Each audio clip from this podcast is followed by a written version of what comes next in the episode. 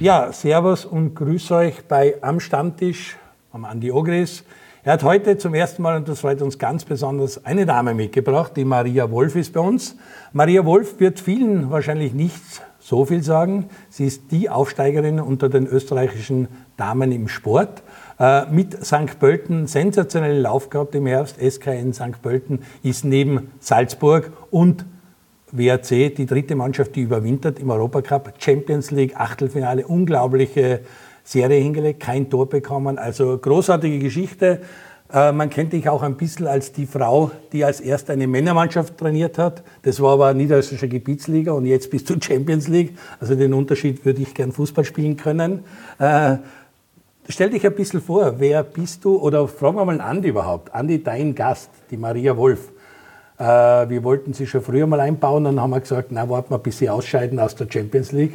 Und sie sind einfach nicht ausgeschieden, sind über, über die Russinnen drüber gefahren. Zuerst schon das Spiel gegen Kosovo in einem Spiel, dann die Russinnen besiegt, auch wieder zu Null gespielt, dann zweimal zu Null gegen die höher eingeschätzten Schweizerinnen von Zürich. Also wir haben mitgezittert und waren begeistert. Jetzt ist Pause die Maria und ihre Mannschaft wartet auf den Februar, wenn sie einen Gegner fürs Achtelfinale kriegen, um dann mit Hin- und Rückspiel im März zu spielen. Aber äh, warum hast du die Maria unbedingt am Stammtisch haben wollen? Was verbindet dich mit der Maria?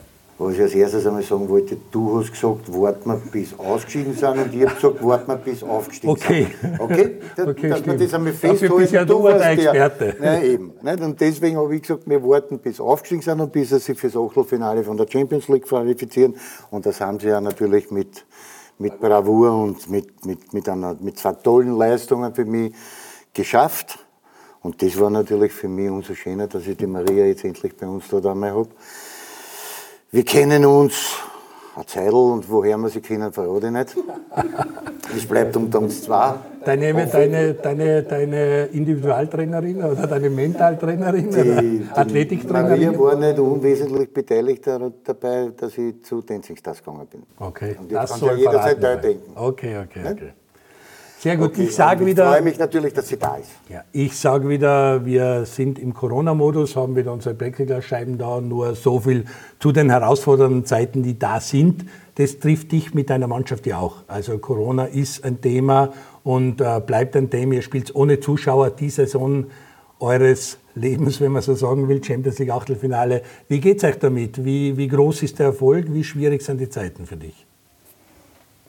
Ja, zum einen muss man sagen, dass sich der ÖFB da Gott sei Dank was überlegt hat und auch die UEFA. Also wir sind natürlich getestet worden, jede Woche und vor jedem Spiel. Und dadurch ist es einfach möglich gewesen, dass wir spielen können, Gott sei Dank. Also wir haben die Meisterschaft durchziehen können, Gott sei Dank erfolgreich und auch bei der Champions League.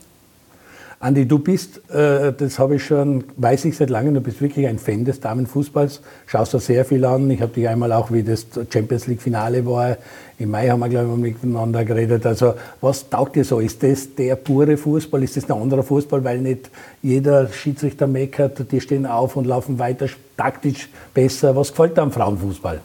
Ja, erstens einmal ist es für mich, der Damenfußball hat sich extrem weiterentwickelt.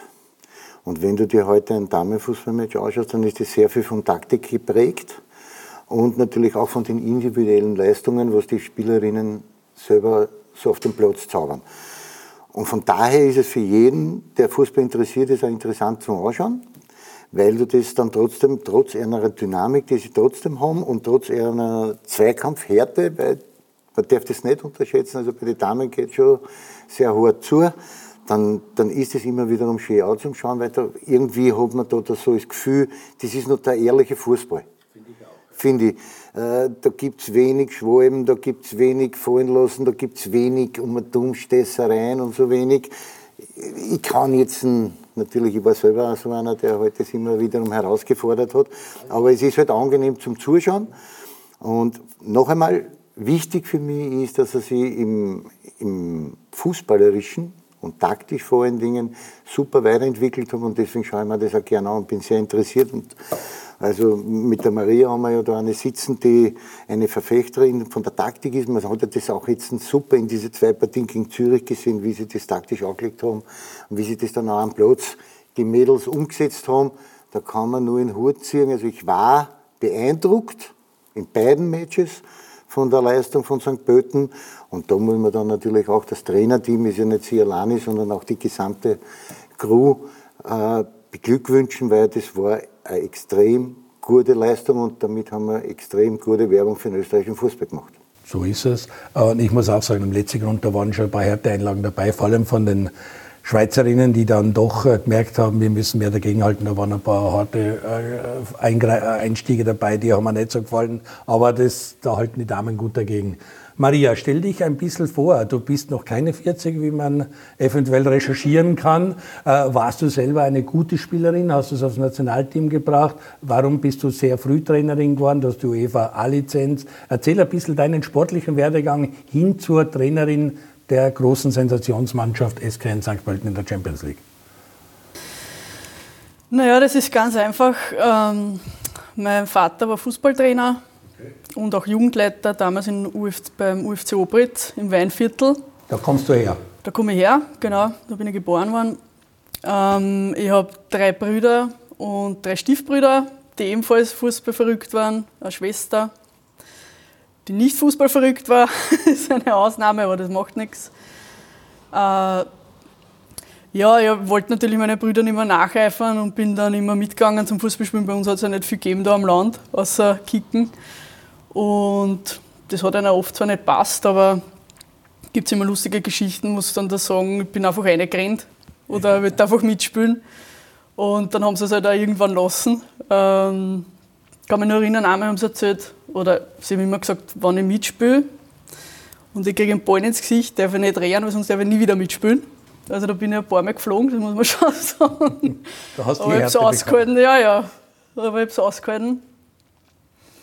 Äh, ja, damals, Damenmannschaft hat es nicht wirklich gegeben. Ich bin erst mit 15, da hat mir jemand angesprochen, äh, Trainer aus Immendorf, damals Hobbyverein, ähm, ob ich da mitspielen will. Und Wie weit bist du gekommen äh, als Spielerin? In welche Liga? Zweite Liga. Zweite Liga. Also, also ich war dann in Hollerbrunn. Mhm. Äh, die haben Landesliga gespielt und mit denen bin ich dann in die zweite Liga aufgestiegen. Ist dort auch das Interesse geweckt worden, Trainerin zu werden oder dabei zu bleiben? Oder wie bist du dann auf die Trainerschiene eigentlich gekommen? Naja, das Fußball war immer schon meins. Ich habe die Sportlehrerausbildung gemacht auf der BSBA und da hat man sich spezialisieren müssen im dritten, dritten und vierten Semester.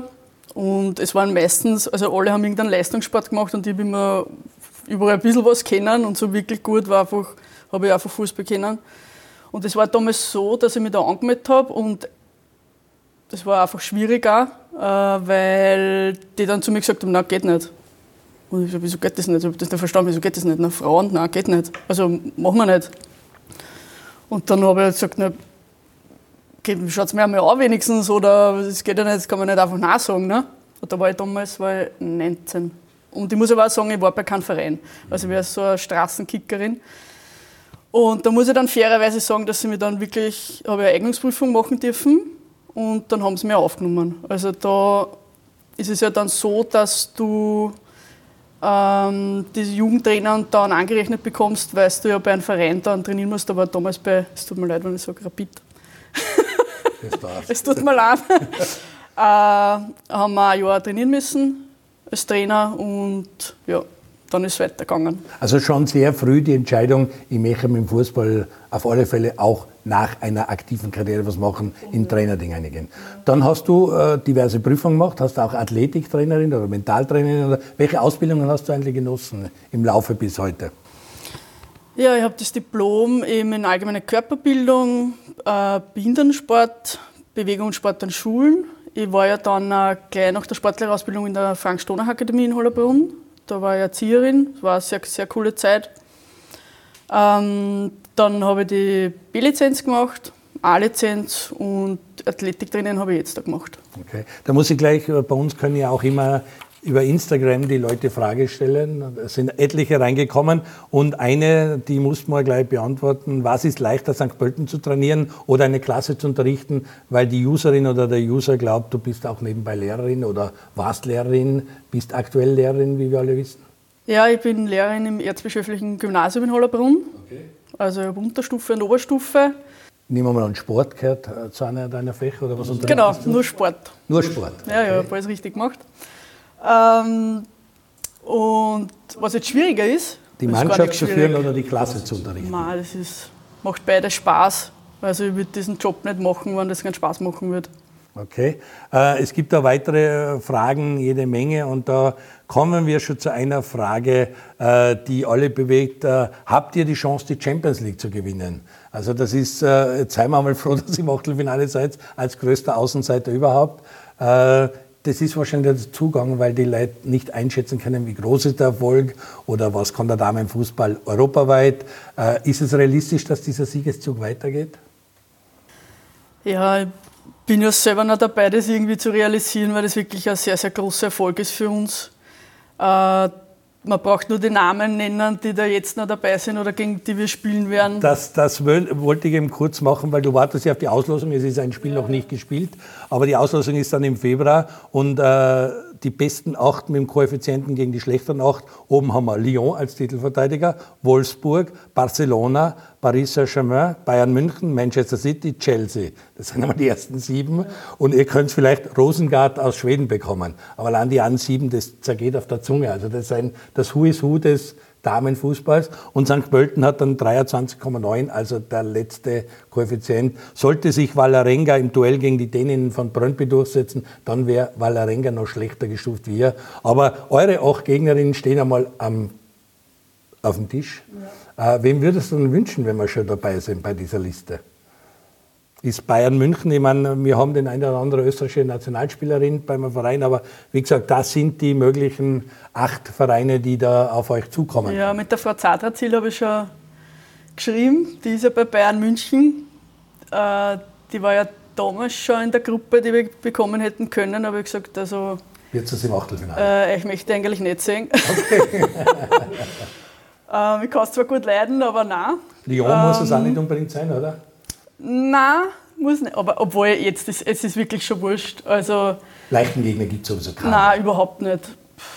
Ich werde jetzt Ich überall nehme eins es alle. Ich, jeden, ich akzeptiere jeden. Wir werden bei jedem das Beste geben, auf alle Wen Fälle. ihr nicht bekommen könnt, ist Arsenal. Und da habe ich mich gewundert, weil die Manuela Zinsberger ist ja die neue Fußballerin des Jahres. Zum ersten Mal ist sie eine Torfrau in Österreich Fußballerin des Jahres geworden. Die Manuela spielt, in, äh, spielt bei Arsenal.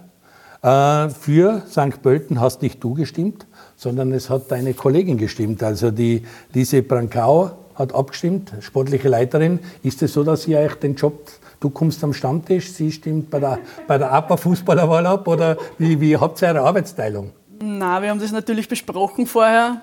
Also wen wir da gerne vorne sehen. Äh, die Lise Brankau ist schon länger im Verein tätig. Also die hat eigentlich einen sehr, sehr großen Anteil daran, dass St. Pölten jetzt da ist, wo sie sind.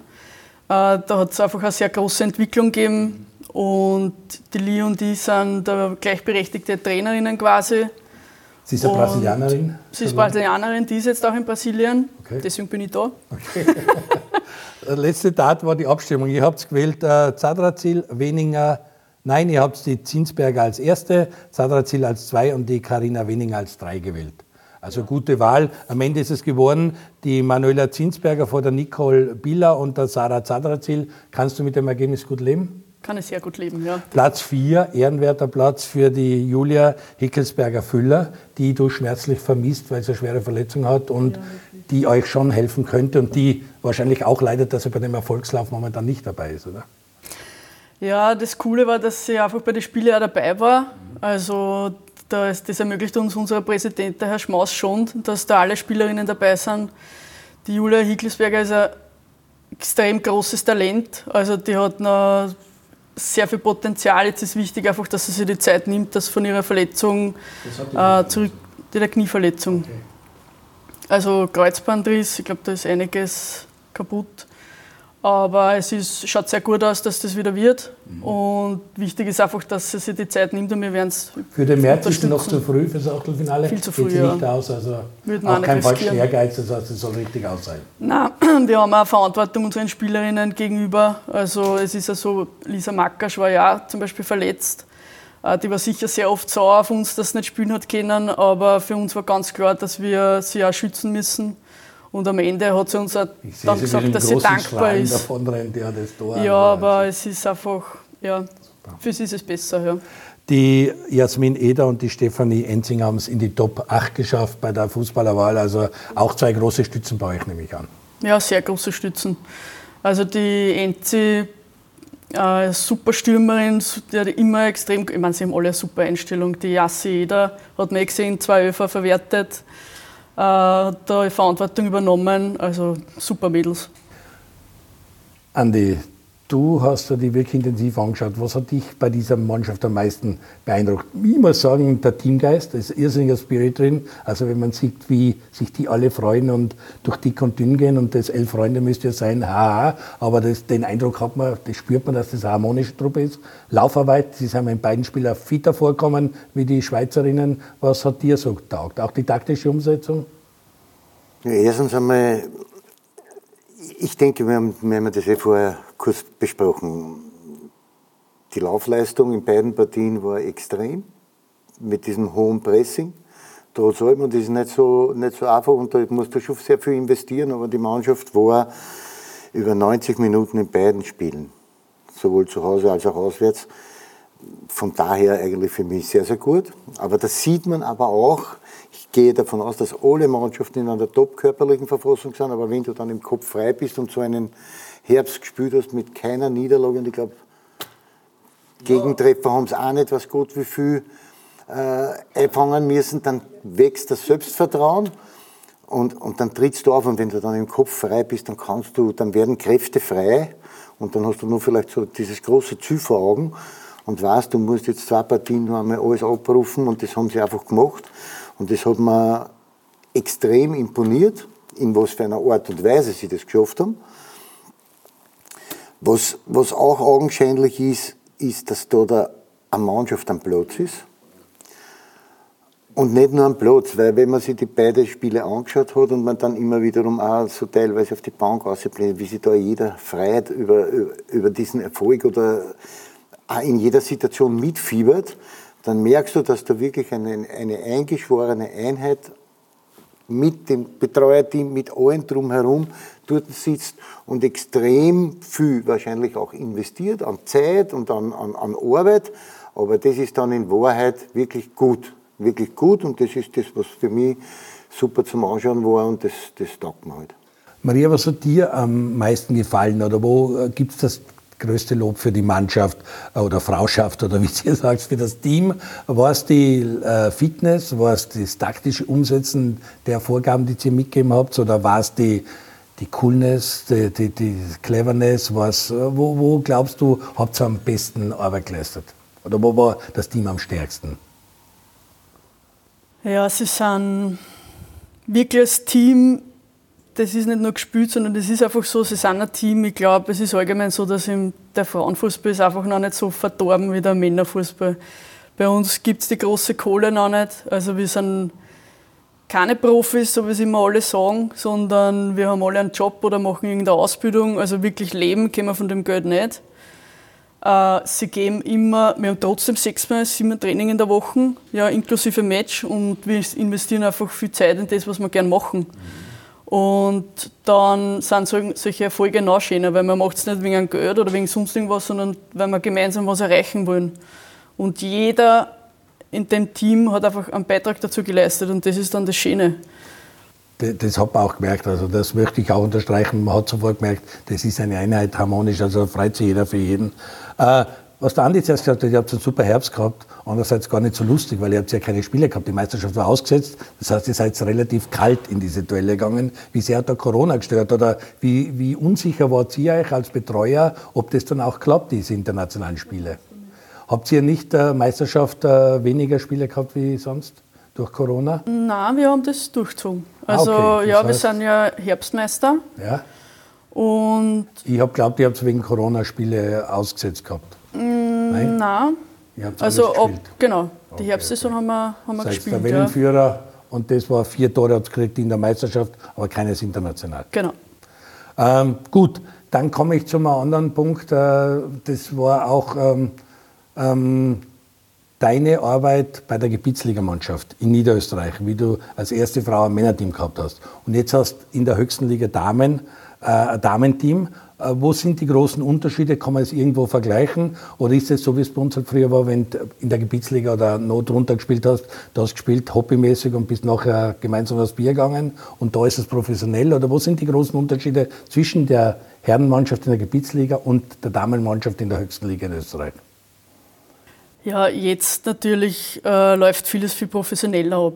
Ja, wir haben eine super Infrastruktur. Man muss aber sagen, dass es bei uns so ist. Das ist nicht bei allen Damen so, äh, Damenmannschaften so, sondern der Herr Schmaus schaut da wirklich, dass er uns alles ermöglicht. Äh, dann natürlich wird dementsprechend Zeit investiert. Es ist so, dass was jetzt Herren, Gebietsliga und Damenprofis betrifft, ja, ist einfach auch die Einstellung oder wie, wie man den Sport sieht oder lebt. Weil in den Vereinen, Gebietsliga ist es halt schon so, dass da mehr die Gemeinschaft wichtig ist. Ähm, da geht man halt lieber auf ein Bier oder so und bei den jetzt da ist, muss man halt schauen ein bisschen auf die Trainingssteuerung und wir wissen halt, wenn man jetzt dann noch ein Training ein Bier trinkt, dann war das ein bisschen kontraproduktiv. Äh, hat aber auch alles seine Berechtigung. Äh, es war ja damals so, dass ich, es war gleich ein harter Einstieg eigentlich, weil wir diese Mannschaft übernommen die sind sehr schnell von der ersten Klasse in die Gebietsliga gekommen und die haben acht Runden verloren und das übernimmt ja normal kein Trainer, weil da kannst du eigentlich fast nur verlieren. Und da hast du sie übernommen? Ähm, ja, ich habe mir, mir irgendwie gedacht, ja, irgendwie, das sind kleine Zahnräder, die dann, die dann arbeiten müssen und dann geht das eigentlich. Also da haben einfach für mich ein paar taktische Sachen gefällt und ich mir das einfach zutraut. Äh, und es ist dann auch gut gegangen, weil ich mir dann schon gedacht, äh, pff, wenn das schief geht, äh, ist klar, dass sie sagen, na gut, die haben sich eine Frau geholt, was haben sie, haben sie sich erwartet. Ne? Du hast dich gerettet, denke ich mal. Ja, wir waren sogar in der Rückrunde, glaube ich, Dritter. Also in der Rückrunde, ja. Und bist dann äh, bei dem Verein blieben oder bist dann irgendwann beim ÖFB angedockt und hast den Dominik Dahlhammer auf dich aufmerksam gemacht? Oder wie bist du dann zum ÖFB gekommen? Ja, ich war da bei ein paar Herrenmannschaften. Ich war dann in Sitzendorf, ich war in Großweckersdorf, das war Waldviertler Gebietsliga. Äh, war spannend für mich, weil die wirklich immer auf mich zugekommen sind und das hat auch super funktioniert. Dann habe ich die A-Lizenz gemacht und während der Ausbildung ist dann der Herr Thalhammer an mich getreten. Okay, okay. Und dann bist du beim ÖFB gelandet, wann? Genau. Äh, das war, bevor die Quali angefangen hat. Das war vor zwei Jahren schon. Ah, okay. Ja. Mhm. Da muss man dazu sagen, wir haben das beide auch mitverfolgt, 2017, die Europameisterschaft, Österreich im Halbfinale. Auf einmal war ein Riesenhype da, alle wollten Damenfußball schauen, dann zurück in die Meisterschaft und der Magic was over. Also auf einmal hat das nicht mehr so viel Leute interessiert und die Zuschauerzahlen sind fast gleich geblieben, ein bisschen gestiegen, aber das Interesse ist schwächer geworden und ich habe das Ganze wieder empfacht. Also es gibt schon ein großes Interesse, aber man muss es wahrscheinlich durch immer permanente Erfolge einfach am Leben halten. Oder wie siehst du das mit dem Hoch bei der Europameisterschaft in Holland und jetzt wieder einem Hoch mit eurer Leistung? Und dazwischen halt doch ist es still geworden? Na, still geworden, ich muss sagen. Wir haben gute Legionärin, das muss man dazu sagen. Die ja. besten Spielerinnen sind absolut im Ausland. Der Dominik Dahlhammer ist für mich ein extrem guter Trainer. Also ich habe da so viel gelernt bei dem und der ist der hat die Mannschaft einfach schon entwickelt und der hat auch die Spielerinnen entwickelt. Und der hat den Spielerinnen auch was zutraut, weil wenn man die Spiele verfolgt, die waren, dann sieht man ganz genau, dass sie sich auch mit dem Ballen weiterentwickelt hat, weil 2017 war schon so, dass sie mehr auf zweite Bälle gespielt haben und er hat einfach erkannt, was kann die Mannschaft und hat halt die Taktik für die Mannschaft gefunden und mit der war er erfolgreich. Und jetzt äh, in der Anfang der Quali war es schon so, dass sie sehr viel mit Ball gespielt haben, ja, also mit Ball gearbeitet haben und das hat er ihnen einfach zutraut. Und der Ballbesitz war extrem groß. Ja, ich meine, die Mannschaften waren auch nicht so die Starken, muss man ehrlich zugeben, aber spielerisch war das wirklich super zum Anschauen. Und ist es auch jetzt. Also ich bin mir sicher, ich hoffe, dass sie weiterkommen und ich hoffe, dass da genau, äh, dass sich da was tut und was uns betrifft, wir wissen ganz genau, dass es da noch Potenzial nach oben gibt. Also bei St. Pölten. Wir haben in der Liga ist es ja so, dass wir nicht so gefordert werden, das geben wir zu. Also das ist einfach so. Da legen wir einfach viel Wert auf Kombinationsfußball. Da spielen wir immer gegen tiefstehende Gegner. Und jetzt war es einfach so, dass wir schon zum Beispiel Räume hinter der letzten Linie gehabt haben und da hätte man mehr Tiefgang braucht, aber das haben sie noch nicht so im Kopf drin und das sind alles so Dinge, die, wo wir sehen, wo wir sich noch weiterentwickeln können. Es ist interessant, was die Maria sagt, dass der Teamchef, der Dominik Dahlhammer, die Mannschaft so weiterentwickelt hat, weil äh, du warst auch 63 Mal im Nationalteam und warst sehr erfolgreich bei der Austria. Und da war es eigentlich so, dass man beim Verein die ganze Ausbildung gemacht hat und der Teamchef eigentlich ein Training, zwei Training gehabt hat, Abschlusstraining, dann schon Spiel. Also der Teamchef eigentlich gar nicht mehr viel machen hat können. Ein bisschen Standard gibt und so. Aber ist es beim Frauen, also habt ihr einfach mehr Zeit mit dem Nationalteam gehabt, wie es die Männer haben? Ich weiß nicht, wie viel Zeit habt ihr gehabt? Nicht viel. Wir haben zehn Tage immer so. Ja, ja. War ein Lehrgang. Prinzipiell bei uns war es, da reden wir jetzt, das war ja. Teil her, ne? um jetzt nicht über das Alter zu reden. Aber, aber wir haben, wenn, wir, wenn wir wirklich einen Klick gehabt haben, dann haben wir immer vor so anstehenden Großveranstaltungen im Winter, im Winter ein Trainingslager, Trainingslager genehmigt bekommen, wo wir dann mit Nationalteam zusammen sein können. Aber ansonsten hast du halt so die Länderspiele drauf und da war es meistens so Sonntag zu Mittag Treffpunkt. Dann hast du drei Trainingseinheiten gehabt, mehr oder weniger wo, wo du teilweise ein bisschen was Taktisches gemacht hast, aber du hast nicht wirklich extrem viel machen können und dann war das Länderspiel da. Also so was zu unserer Zeit, das hat sich jetzt schon gebessert.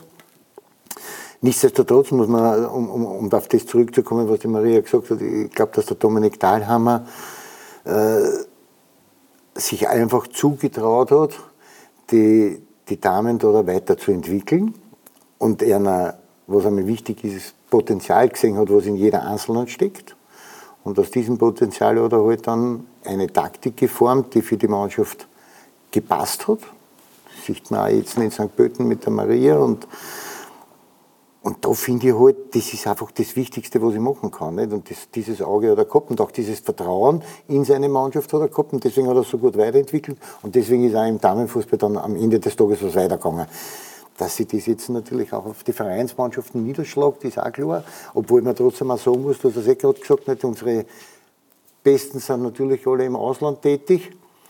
Und für St. Pölten ist es natürlich isig, isig, isig schwierig, äh, immer wieder um an die Grenzen, weil du musst dann trotzdem irgendwann einmal an die Grenzen gehen, weil sonst, wenn diese großen Prüfungen ausstehen, dann kommst du dort nicht hin.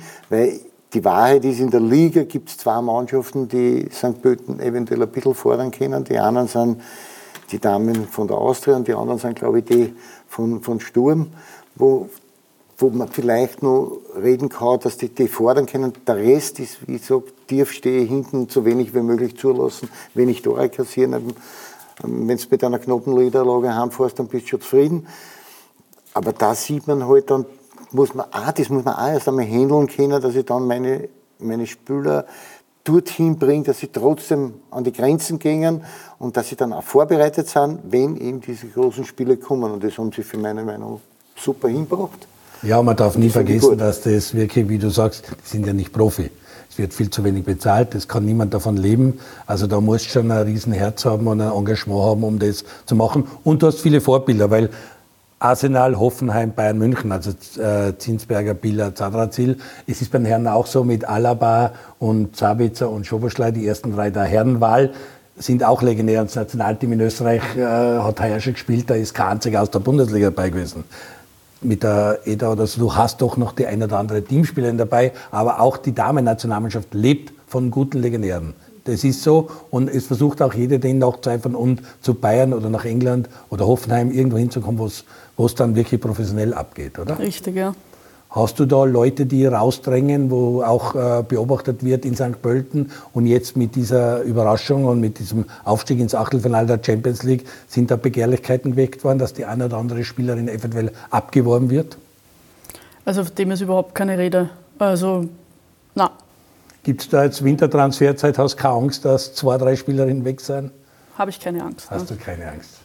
Na gut, wir machen eine kurze Werbepause und kommen dann zurück. Wir haben noch spannende Fragen zu beantworten, auch was die Infrastruktur betrifft, wie gut man im Frauenfußballzentrum in St. Pölten aufgestellt ist und was so die Wünsche von der Maria Wolf sein, wie es im Frühjahr weitergehen soll.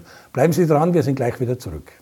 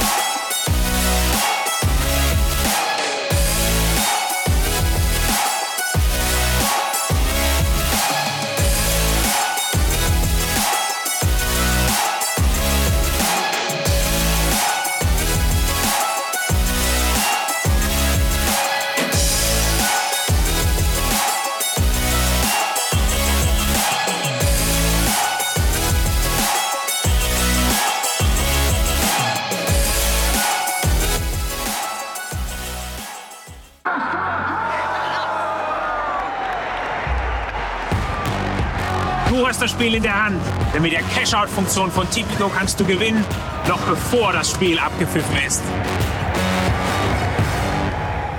Was? Bitte? Jungs und Mädels. Ich schau auch, Liga 2. Was? Bitte? Ich schau auch Liga 2. Was? Bitte? Ich schau auch, Liga 2. Du auch? Nein, ich, ich hab gewusst, die Frage kommt von dir. Zwarer Konferenz, der Podcast zur zweiten Liga bei Low Lines.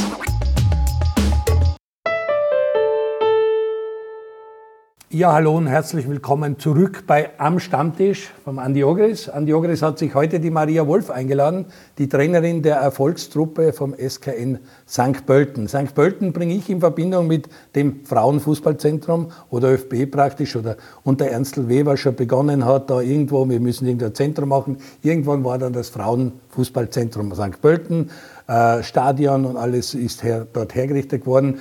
Du hast damit nichts zu tun, du bist direkt am SKN St. Pölten dran. Das heißt, der Fußballverein SKN St. Pölten hat eine erfolgreiche Damenmannschaft und das jetzt hier. Man muss dazu sagen, auch die Herren performen besser wie die Austria. Also St. Pölten ist sicher eine der Überraschungsmannschaften im Herbst. Robert Ibersberger macht einen guten Job. Äh, seid ihr auch gegenseitig im Austausch? Ist das so, dass die Herrenmannschaft die Damenmannschaft unterstützt? Erzähl ein bisschen, wie es im Vereinsleben SK in St. Pölten ist und wie sehr die Akademie, äh, die, das Frauenfußballzentrum vom FB bei dir reinspielt. Ja, das ist natürlich schon getrennt, aber äh, der Herr Ibertsberger hat uns auch gratuliert zum Spiel oder viel Glück äh, gewünscht. Das letzte Mal hat er sogar das Flutlicht auftrat. Also ganz ein netter Kerl, muss ich ehrlich sagen. Äh, ansonsten haben wir da wenig, aber das ist wahrscheinlich auch wegen Corona. Denke mal, ich bin jetzt ein halbes Jahr dort. Ich weiß nicht, ehrlich gesagt nicht, wie das normal abbrennt, aber wir haben dort einfach äh, beim Sportzentrum viele Möglichkeiten. Wir haben super Plätze, einen super Platz, zwei Kunstrasenplätze, in der mehr sogar, einige, also die wir benutzen können. Wir haben eine Großfithalle, Fitnessraum. Also es ist alles da, was wir brauchen, um einfach äh, das Training ordentlich gestalten zu können.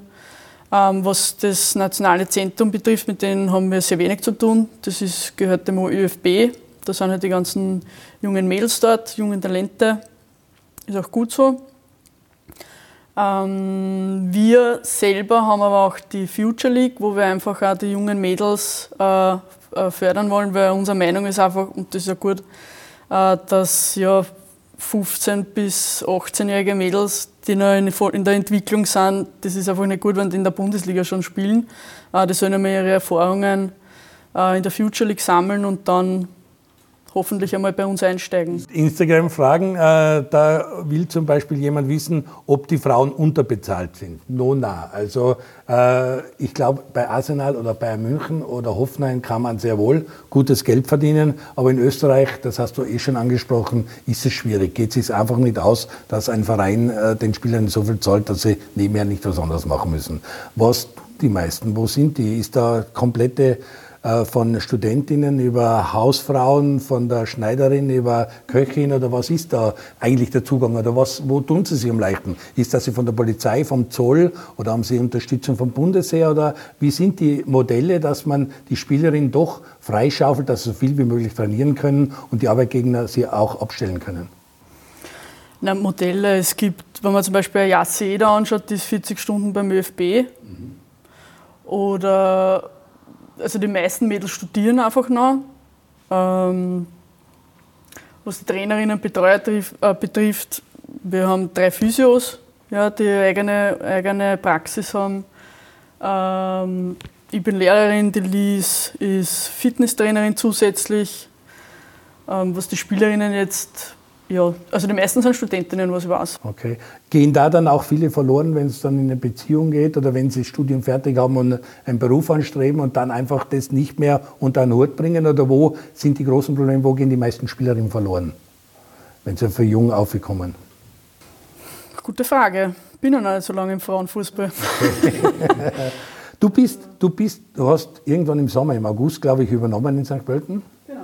Und hast seitdem keine einzige Partie verloren? Oder hast du eine Niederlage auch äh, schon auf deiner Vita? Nein. Alle Spiele gewonnen oder unentschieden gespielt oder überhaupt alle gewonnen? Alle gewonnen. Unglaublich. Also so, so jemand bräuchte die Austria, oder? Kann da stehen. Nein, aber äh, wie, wie äh, stehst du dazu?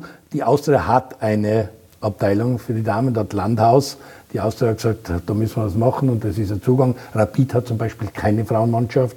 Äh, du als Austria-Legende bist froh, ist das toll, gehört sich das einfach. Wie stehst du dazu, dass jeder Bundesliga-Verein eigentlich auch eine Frauenmannschaft stellen sollte? Ich bin ja absolut dafür. Also mir gefällt das schon, wobei man bei uns halt dazu sagen muss, also bei Austria muss man dazu sagen, dass sie mit, mit Landhaus in die Kooperation gegangen sind und deswegen haben wir das jetzt. Aber ich finde es für mich gut, wenn, wenn, wenn jeder Bundesligist eine Damenmannschaft hätte. Das hätte mir total gefallen. Ist, da wäre, glaube ich, noch nicht so verpflichtend, aber es sollte es werden weil, weil ich glaube, dass es extrem wichtig ist und dass es viele, viele Mädels gibt, die in jungen Jahren schon gerne mal am Fußball nachrennen hätten und man das auch forcieren kann und für, für da geht's, am Ende des Tages geht es dann trotzdem immer um, um Bewegung zu machen und nicht halt immer nur vor einem Handy sitzen oder vor einem Computer sitzen, sondern auch Sport treiben und das, das finde ich daher wäre es wünschenswert, wenn jeder Bundesligist das auch vorleben würde. Und du das würdest das in die Lizenzierung mit aufnehmen, dass es eine Lizenzbedienung sein könnte. Ja. Ja, aber es, man, man sieht ja das bei allen jetzt. Nicht? Also es kommen ja noch mehrere. Wir haben bei der Austria die, die Special äh, Violets. Wir haben, also das ist schon, wird vorangetrieben von den, von den Entscheidungsträgern, dass das immer wiederum auch in alle Richtungen geht. Und das gefällt mir gut. Sollte trotzdem vom ÖFB angehalten werden, dass man da schon wirklich sagt, also Bundesliga, okay, aber da muss eine eigene Damenmannschaft auch da sein. Das war dann wünschenswert und dann muss ja jeder diese Mannschaft in sein Budget hineinrechnen. Ich weiß, dass es schwierig ist in Zeiten wie diesen, aber nichtsdestotrotz äh, ist es auch machbar. Ich weiß aus meiner Heimat, Wacker Innsbruck, also in Tirol war das auch immer ein Problem, macht es der Landesverband, macht es Wacker Innsbruck, Sturm Graz, die heuer stark sind, Rapid haben wir schon gesprochen, die Austria. Jetzt ist der Dominik Dahlhammer überraschend von der Damen-Nationalmannschaft weggegangen und hat den Last trainiert. Da haben wir schon mit Glasner und Ismail und jetzt Dahlhammer wirklich eine sensationelle Entwicklung. Die machen dort sehr viel richtig. Damenmannschaft hat der Last noch keine. Wird sich das dank Dahlhammer, glaubst du, ändern? Wird er das forcieren oder ist ihm das inzwischen ganz wurscht? Oder hat er noch ein Interesse? Hat er dir gratuliert? Äh, noch nicht, aber der hat auch einen Stress. Also ich bin ja mal nicht BS. Ähm, kann ich mir durchaus vorstellen, er ist jetzt Sportdirektor quasi. Ähm, die haben da natürlich auch was zu melden und es wäre ziemlich cool, wenn er da was auf die Beine stellen würde. Mhm. Ist das wirklich St. Pölten, Sturm, Wien, sind das Ding? Gibt es Vorarlberg oder ist es flächendeckend über ganz Österreich mit dem Damenfußball? Schaut es gut aus oder gibt es so die weißen Flecken an Bundesländern? Was tut es in Kärnten? Was, wo sagst du, da könnte mehr kommen? Ja, Kärnten ist, soweit ich weiß, gar nichts. Ähm da kommt jetzt der Peter Backholt, der trainiert ja da in Wien, in, der, in Hirstetten auch beim Verband die Mädels. Also wird er sich vielleicht auch, soll er sich dort stark machen? Wir werden Peter Backholt ausrichten, dass er bei Austria Klagenfurt auch was für die Mädelabteilung tut? Ja, bitte. Vorarlberg, wie schauen wir dort aus? Vorarlberg haben wir Vorderland. Okay. Also Burm Auch mit einem Damenteam auf der Betreuerbank? Ja, da ist eine Trainerin, die hat mit mir die A-Lizenz gemacht. Okay. Salzburg, Red Bull Salzburg hat Super Akademie, Youth League, aber Damen auch nichts. Leider nicht. Wäre natürlich ja. super, wenn Red Bull da sich engagieren könnte. Ja, das wäre super, ja. Oberösterreich haben wir gesagt, eher schwach. Das heißt, Niederösterreich, da haben wir immer schon gehabt mit Neulenkbach, jetzt mit St. Pölten, traditionell starkes Land für den Frauenfußball. Genau, ja. Ähm, wie ist die Entwicklung im Frauenfußball? Wir haben angefangen, haben gesagt, das ist ein sehr ehrlicher Fußball. Da gibt es noch nicht die, die ganzen Schauspielereien und äh, liegen bleiben und so. Wohin entwickelt sich der Frauenfußball? Wird er physischer? Wird er taktisch besser? Wo, wird, wo sind die Trends gerade im Frauenfußball? Ja, ähm, wir, St. Pöltner, natürlich investieren sehr viel, äh, was das Training betrifft, weil wir eben wissen, wir haben einfach eine Verantwortung den Spielerinnen auch gegenüber. Ähm, das ist einfach für einen Frauenkörper ist Fußball eigentlich nicht gemacht, muss man ehrlich sagen. Und da ist es einfach wichtig, dass du da äh, von der Trainingssteuerung her, dass du das äh, gut machst. Äh, wir, wie gesagt, haben sechs mit Training in der Woche. Ich glaube, die restlichen Mannschaften drei bis viermal. Ähm, da geht sicher mehr. Was das Taktische betrifft, finde ich, sieht man schon extrem viel. Äh, da hat sich sehr, sehr viel getan. Überhaupt, ich sage jetzt da seit, äh, seit 2017. Also da hat man schon einen kleinen Trend nach oben gesehen und auch was die Technik betrifft. Also muss man ja ganz ehrlich sagen, früher hat man das ja nicht wirklich so anschauen können und jetzt äh, haben die wirklich was drauf, die Mädels. Absolut, gebe ich dir recht. Ganz an der Spitze die Französinnen. Man hat auch gesehen, Österreich gegen Frankreich, also vor allem das 0 zu 0 in der Südstadt, aber dann auswärts, also dass in Frankreich schon länger das gut gearbeitet wird. Lyon ist der Titelverteidiger Champions League, Paris Saint-Germain. Sind das so die stärksten Mannschaften? Sind das die, die Top-Mannschaften mit Arsenal und mit Bayern?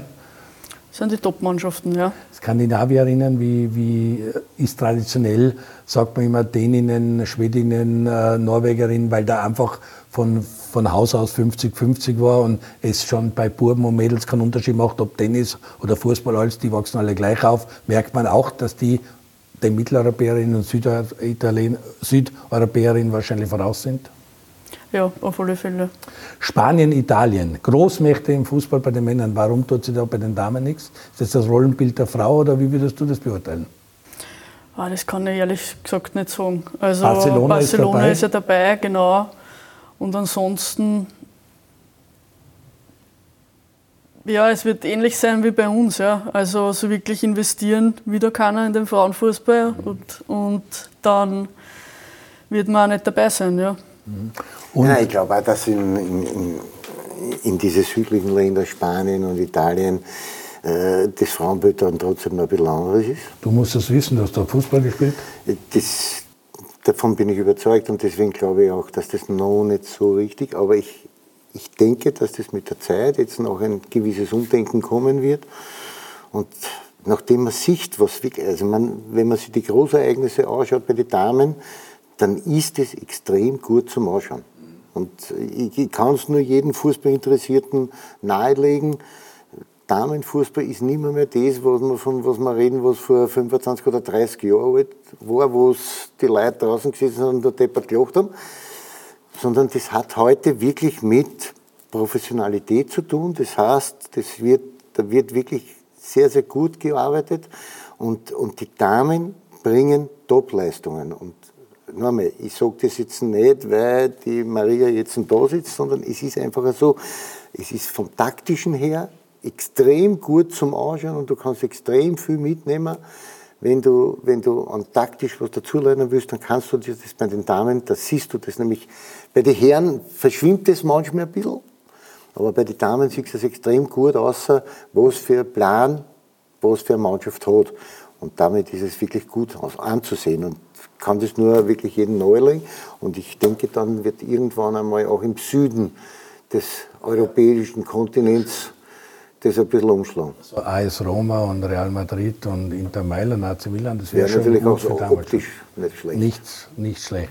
Nicht schlecht ist auch, euch zuzuschauen. Ich muss wirklich sagen, ich habe die Spiele gegen manchmal aus Kosovo gesehen, gegen die Russinnen, gegen die Schweizerinnen. Es fällt auf, ihr seid sehr attraktiv, so wie Lask oder Salzburg, ihr spielt ein Pressing, ihr geht sofort an und das machen nicht drei, vier, weil dann geht es in die Hose, sondern die ganze Mannschaft. Also ihr lasst gar nicht den Gegner aufkommen. Ihr verteidigt sehr hoch und zieht es durch. Äh, ich habe zwischendurch immer wieder Angst gehabt, so wie es bei Salzburg auch passiert, dass irgendwann die Luft ausgeht und dann bricht man zusammen und wenn dann eine Mannschaft stärker ist, macht sie die Tore halt am Schluss, wie wir es gesehen haben bei Bayern München gegen Salzburg oder bei Atletico Madrid. Nein, ihr habt es durchgezogen bis zu 90 Minuten, habt euch die Kräfte gut einteilt, aber diese dieser körperliche Vorteil und dieses Pressing, das war schon offensichtlich. Ist das ein Erfolgsgeheimnis? Das ist auf alle Fälle ein Erfolgsgeheimnis. Ich denke, Angriff ist immer die beste Verteidigung. Das ist das eine. Dafür brauchst du Und die dann, ja, es ist aber schon so, dass wir auch in der Defensive eine gewisse Organisation haben. Da bei Salzburg sieht man das oft nicht, aber da geht alles noch schneller. Das ist dann schwierig. Äh, Aber wir schauen da sehr, sehr wohl. Wir haben, unsere letzte Linie hat sehr gut gespielt, finde ich, mit der Lea Ballock und mit der Birova. Da haben wir wirklich zwei Mädels, die da nichts durchlassen. Und ich glaube, es war dann der Wendepunkt gegen Zürich, äh, die Birova, die da mal kurz wem, sage mal, umgeschnitten hat. und die haben ein bisschen angeschrien hat. Also waren wirklich alle munter und haben gewusst, um was es geht. Und ja, auf das schauen wir auch. Also wir wollen da schon, dass unsere Mannschaft auch flexibel agieren kann, äh, sich auf die Gegner einstellen kann, weil du weißt nie, wie es daherkommen. Also nur einen Plan gibt es nie, sondern wir haben immer einen Plan B genauso. zwei auffällige Spielerinnen, auch die Eda und die Zwer mit ihrem Wahnsinnsschuss. Also ich glaube, das gibt es gar nicht. Also die kann richtig abdrucken. Eda bei Standards extrem wichtig. Also Standards sind bei euch auch eine Waffe? Standards sind eine Waffe. Also das ist was, was ich beim Dominik Dahlhammer mitgenommen habe. Äh, der hat nichts dem Zufall überlassen und der hat Standards sehr intensiv trainiert und hat sich da immer was überlegt. Und die Wahrheit ist, äh, wenn du den Ballen hast, ja jetzt bei Eckbällen, sagen wir mal, und du, du weißt einfach, wenn du dir was überlegst, bist du immer einen Schritt voraus. Ja, und dann, der, der Gegner kann nur reagieren und du bist in der Nähe vom Tor. Also, dass da die viele Trainer nicht erkennen, dass das immer eine Chance ist, wundert mich eigentlich. Der Lars praktiziert es vor, wie großartig das ist und jeder weiß es und trotzdem machen sie ihre Tore und das ist sicher etwas, wo man bei den Wiener Vereinen zum Beispiel ein bisschen nachschärfen könnte, weil Rapid kriegt sehr viele Tore nach Eckbällen zum Beispiel. Die Austria ist nicht wirklich glücklich bei den Standards. Also Standards ist eine Waffe, die man einfach im modernen Fußball, glaube ich, braucht. Ja, ich glaube, dass viele Trainer einfach nicht wirklich großen Wert drauf legen oder auch nicht, vielleicht auch nicht die nötige Zeit dazu haben, das wirklich intensiv zu trainieren. Ich habe das bei den bei die jungen Violetten auch immer wiederum gehabt, dass ich, dass ich mir zwar immer vorgenommen habe, ich möchte in die Standardsituationen viel mehr Zeit investieren, aber es geht sich dann am Ende des Tages das eine oder andere mal gar nicht aus, weil gerade bei den Young Violets war es halt dann auch so, dann fehlen da halt die wichtigen Spieler die trainieren mit der Kampfmannschaft, du trainierst in Wahrheit eigentlich nur mit, mit der Hälfte von der Mannschaft, die dann am Wochenende rausläuft. Und dann ist es auch schwierig, Standardsituationen wirklich konzentriert einzustudieren, weil du die halben Spieler nicht da hast und dann weiß der eine nicht, was der andere zum tun hat. Und dann ist es halt schwierig. Das ist aber in der Amateurmannschaften so. Wenn du diese Zeit hast, die musst du dir aber als Trainer auch nehmen, weil sonst wenn du heute taktisch was trainierst, dann trainierst du das mit der ganzen Mannschaft oder mit dem ganzen Kader, dass auch jeder weiß, was zum Tun ist. Äh, und viele machen halt viel mehr Taktiktraining, als es dann auf die Standardsituationen. Aber die Standardsituationen sind halt ist eine Möglichkeit, wenn zwei gleich starke Mannschaften aufeinandertreffen und sich mehr oder weniger neutralisieren im Feld, dann kannst du über Standardsituationen den Unterschied ausmachen. Und das sieht man heute, halt, das war aber schon vor dem Dominik, Dahlhammer seiner Zeit beim Lasker so. Sie haben einen extrem guten Freistoßschützen, das ist mit Peter Michal, der, der extrem gute Standards schießt und haben aber auch natürlich in der Mitte drinnen dann welche, die in der Offensive sowohl auch in der Defensive stark sind. Trauner, die mitkommen, die, sind, die gehen mit der Filipovic, ist, da brauchen wir über nichts reden, das ist Qualität, sowohl in der Defensive, aber auch in der Offensive. Und diese Waffe nützen sie. Die Gegner wissen es und können es trotzdem nicht ab, ja, weil wissen, sie auch viele Varianten spielen. Wir wissen auch, dass der Messi nur einen linken Fuß hat und dass er meistens doch innen einzieht. Das wissen wir auch. Trotzdem können sie es nicht verhindern. Oder vor ein paar Jahren noch Ribéry, Robben, beide, da hast du immer gewusst, was kommt, aber du kannst es nicht verhindern am Ende des Tages. Oder nur wenig. Du das kannst es ein bisschen minimieren, aber nicht wirklich verhindern. Das erinnert mich an dich, wie du früher abgebrannt bist. Hat da jeder gewusst, aber war nicht so viel. Lasso, da war Lasso gefragt gewesen oder Nachschießen, anders geht's nicht. Zu deiner Zeit, das haben wir letztens im Herbert besprochen, hat es eben einen Cheftrainer gegeben und vielleicht noch einen Tormann-Trainer. Jetzt seid ihr gut aufgestellt, sagst du. Du bist mit einer Brasilianerin, die extrem viel Erfahrung hat, auf Augenhöhe äh, in einem Team arbeitet hier und ihr seziert und zerlegt auch die Gegner sehr genau. Das heißt, die ganze Videoanalyse, Gegneranalyse, die ist sehr wichtig, die ist sehr gut. Äh, wie, wie, wie super seid ihr da? Wie, wie, wie viel bringt euch das? Ja, das bringt extrem viel, wenn man jetzt zum Beispiel an Zürich denkt, äh, wir haben einfach gesehen, die spielen gern von hinten raus, also Spieleröffnung über, über Tor, Torfrau und Innenverteidigerin und wenn du das einmal erkennst, gibt es schon mal was, was du unterbinden kannst und wenn sie dir natürlich nichts anderes überlegen, dann wirst du nervös, ne, wenn du keine andere Lösung parat hast. Oder sie wollten den Ball immer flach spielen. Also lange Bälle war, war auch kein Thema für sie. Da haben wir auch gewusst, da werden sie nervös. Wir haben immer gewusst, sie wollen in die Halbräume reinspielen. Da haben wir es erlassen und dann sind wir voll draufgegangen. Also das sind alles so Dinge, wo du einfach hoffen musst, dass das wirklich passiert und dann, wo du einfach zuschlagen kannst, wo du weißt, das tut dir jetzt weh. Und man hat dann auch gesehen, dass sie die, die haben total die Nerven weggehauen. Also ich denke einmal, beim ersten Spiel haben sie uns hundertprozentig unterschätzt. Und beim zweiten Spiel haben sie dann versucht, eben mehr über die Flügel zu spielen. Also da war die Spieleröffnung dann anders, da haben sie uns schon etwas erwischt, weil wir dann von der Mitte her nicht draufkommen oder die Räume waren einfach, wir waren viel zu weit weg vom Gegner. Äh, aber zweite Halbzeit war das dann viel besser und wie greifst du in der Pause ein? Gibt es die klassische Pauseansprache oder hast du dann schon Modelle? Zeigst ihnen sogar am iPad schon Fehler, die sie gemacht haben, zu weit weg vom Gegner, deswegen kommt das und das. Wie, wie gehst du in der Pause um? Ja, das war beim Nationalteam zum Beispiel gang und gäbe, dass man das so macht. Das war super, wenn wir das so machen könnten. Aber da fehlen uns die Mittel. Ja, da brauchst du halt wieder einen Videoanalysten, der dann oben sitzt, der mit dem du verbunden bist, der dann diese Sachen schickt. Äh, das haben wir nicht. Bayern wird also, das haben, nehme ich an. Oder? Bayern wird das leider haben. Äh, aber ja, ganz normale Sachen. Die Wahrheit ist, man darf ja eh nicht viel zu viel sagen. Ja? Weil bei uns war es in Wahrheit eine Nervengeschichte. Das heißt, der Grad, man verkopft und man ja, überlässt die Mannschaft, die sollte nicht frei frisch von der Leber wegspielen. Genau, es gibt einfach ein paar Kleinigkeiten, Ziel erreicht. Wir wollten die Null halten und da hast du einfach am besten Selbstvertrauen geben und dann reicht es auch oft. Gegen die Russinnen war es ganz anderes Spiel. Warst du da sicher, da kommt man drüber? Haben euch die gelegen oder wie war es da? Ja, Moskau war jetzt auch eine starke Truppe. Bei denen war es so, dass die sehr gerne im lange Bälle gespielt haben, sehr gerne am zweiten Ball gegangen sind. Äh, was für uns eher schwierig war, weil wir das ja nicht gewohnt sind. Äh, da Liga. haben wir aber dann auch ganz klar Viererkette geübt, ja, mit Absicherung und so weiter, weil das bei uns eigentlich am Anfang nicht so schnell so gut funktioniert hat.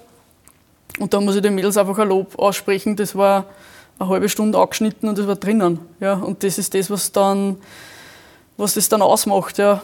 Äh, dass wir so gut sind, weil sie einfach extrem schnell lernen. Also wir haben, ich kann sagen, wir haben nicht viel Zeit gehabt, weil wir haben englische Wochen gehabt von Moskau. Und wir haben da wirklich acht taktische Sachen angeschnitten, vom Anlaufen, Anpressen, was auch immer, Boxverteidigung und die haben sich das echt gemerkt. Dann haben wir noch davor noch Gegneranalyse. Ich meine, ob das gescheit ist, weiß ich nicht, aber jetzt haben sie Pech gehabt und haben gesehen, sie, sie merken es anscheinend, deswegen ja, werden wir das sicher weiter praktizieren. Äh, ja, da waren die Russinnen waren dann wieder ganz anders und das haben wir auch erwischt. Wir haben gewusst, wir brauchen die zweiten Bälle. Da haben wir dann geschaut, dass wir einfach eine Überzahl haben und dass wir da aggressiv äh, dagegenhalten und das hat dann funktioniert. Sehr gut. Und im Frühjahr geht es weiter, im März mit Hin- und Rückspiel gegen ein wirklich großes Team, wo man 1 zu 100 Außenseiter ist. Ist dir das das Liebste, wenn man als Underdog reingeht? Oder ist es schwierig, weil ihr es nicht gewohnt seid, weil ihr in der Liga immer da 100 zu 1 Favorit seid? Wir denken an so Sachen gar nicht. Also wir, das Trainerteam und auch die Spielerinnen sind vom Kopf eigentlich äh, ziemlich stark. Wir denken nicht über solche Sachen nach. Wir freuen uns auf das Spiel und gehen da rein und schauen, dass wir das Beste rausholen und eine gute Werbung für den Frauenfußball machen. Sehr gut. Die Maria Wolf will uns nicht sagen, wenn sie sich wünscht. Du, Barcelona oder Bayern oder Chelsea oder Manchester City? Ich würde mir die Bayern wünschen. Also wirklich, ich, ich wünsche mir die Bayern. Auch natürlich, weil, weil wir dort ja mit der Wenninger und mit der Zadrazil zwei Spielerinnen haben, die auch von uns da sind. Also das heißt, ich würde mir das wünschen. Ich weiß, die Maria hätte wahrscheinlich lieber einen Gegner, der vielleicht ein klein wenig machbar ist. Aber sie haben bewiesen auf höchstem Niveau, dass sie bestehen können. Und warum soll es der Bayern nicht der Haxel stehen? Ich wünsche mir auch Bayern oder Wolfsburg. Ich habe gern das Österreich gegen Deutschland. Das ist gut. Und die deutschen Medien, die werden dann sagen, St. Pölten, wer ist St. Pölten und so. Also das, es wurde Zeit noch hoch der sitzt, dass man die Deutschen ja, wieder mal so richtig das, salzen. Das gefällt mir ganz gut. Und wer ein bisschen, könnt ihr euch für Salzburg revanchieren oder so. Also das, St. Pölten neben Salzburg und Wolfsberg AC nach wie vor im Frühjahr tätig ist, international, gefällt uns sehr gut. Andi, ich bedanke mich für eine gute Idee, zum Abschluss des Jahres eine Dame an den Stammtisch zu holen mit äh, Maria Wolf. Wir starten das neue Jahr auch wieder mit einer Dame. Es wird die Barbara Stöckel kommen, wird ihren Zugang zum Fußball und alles und Frauenfußball uns auch erklären. Ähm, freut mich sehr, das Format macht Spaß. Maria, dir wünschen wir alles Gute äh, negativ bleiben und positiv denken. Ja. Also hab eine gute Saison 2021. Wir hoffen, dass wir diese Plexiglasscheiben und das wieder wegkriegen, dass das alles wieder ein bisschen wird, wie es früher war. Das vor allem Zuschauer da sein, weil es ist bitter für den Dominik Dahlhammer, dass der gegen Tottenham vor leeren Rängen spielen muss, wenn ihr jetzt die Bayern zieht und keine Leute habt in St. Pölten. Also das wäre ewig schade, weil sowas hat man nicht alle Jahre. Andi, dein Weihnachts- oder Neujahrswunsch an die Lowlines-Fangemeinde? Gesund bleiben. Das ist einmal das Allerwichtigste. Schauen wir, dass wir gesund bleiben, bleiben wir daheim. Schauen wir, dass wir diesen Virus aus unserem Land jagen. Und der Maria wünsche ich natürlich weiterhin alles Gute und weiter so tolle Erfolge, wie sie es bis jetzt gefeiert hat. Und wir sehen uns dann gegen die Bayern in St. Pölten. Und als Dancing Star wird er dich ja wahrscheinlich irgendwann einmal, wenn es wieder möglich ist, seinen Tanz ausführen, weil jetzt kann er es ja wirklich. Zur 40er Feier muss er erst Taxi-Tänzer kommen. Da ist noch lang hin, okay. Okay, in diesem Sinne, es hat sehr viel Spaß gemacht am Stammtisch von Andi Ogris mit Maria Wolf und den Erfolgen des SKN St. Pölten. Frauenteams, großartige Geschichte, ein schönes Weihnachtsmärchen auch. Bleiben Sie gesund, haben Sie eine gute Woche, guten Rutsch, bis zum nächsten Mal.